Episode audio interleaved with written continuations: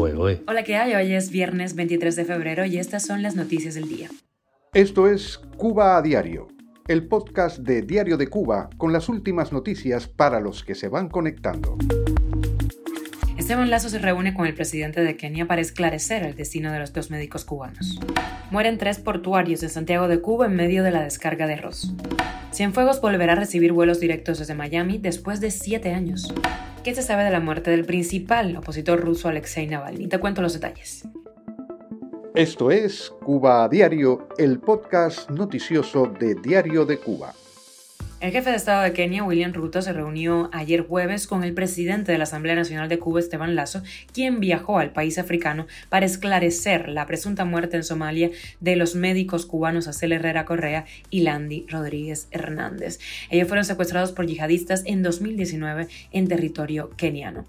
Lazo se desplazó a Nairobi como enviado especial de alto nivel después de que el grupo yihadista somalí al-Shabaab asegurara el pasado sábado que dos médicos cubanos secuestrados por esa organización murieron el 15 de febrero en un ataque aéreo del ejército de Estados Unidos en Somalia. Cuba a diario. Tres trabajadores del puerto Guillermo Moncada en Santiago de Cuba murieron en la noche del miércoles durante una jornada laboral.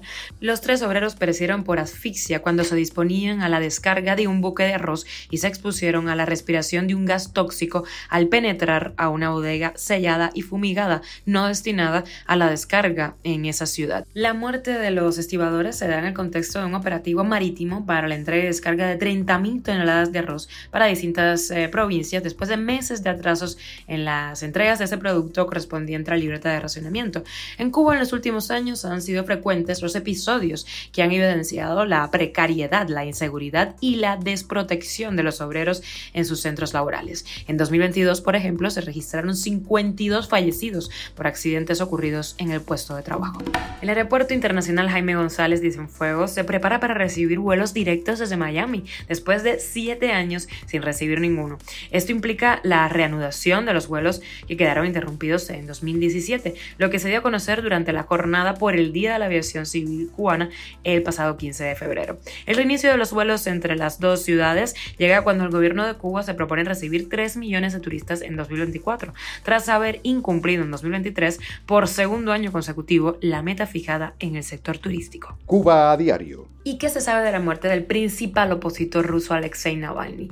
El pasado 16 de febrero, en una prisión de máxima seguridad en el Ártico, Navalny perdió el conocimiento después de dar un paseo y no pudo ser reanimado, según las autoridades penitenciarias. Hoy se supo que la madre pudo ver el cuerpo por fin después de siete días esperando ver a su hijo. Dijo que las autoridades la presionaron para enterrar inmediatamente a Navalny, si no, harían cosas con el cuerpo de su hijo. Recordemos que en 2020 Navalny fue envenenado con Novichok, un agente químico que ha sido usado en varias ocasiones por el gobierno de Putin para eliminar a opositores. Inmediatamente después de conocerse la noticia de la muerte de Navalny, la viuda Juliana Navalnaya acusó personalmente a Putin por el asesinato de su marido. La Unión Europea y Estados Unidos también culparon al mandatario, algo que niega el Kremlin. Navalnaya pasa a ser la primera dama de la oposición rusa. Ahora la pregunta es qué va a hacer Occidente al respecto, cómo va a afectar esto también a las elecciones que se van a llevar a cabo en Rusia el próximo mes de marzo.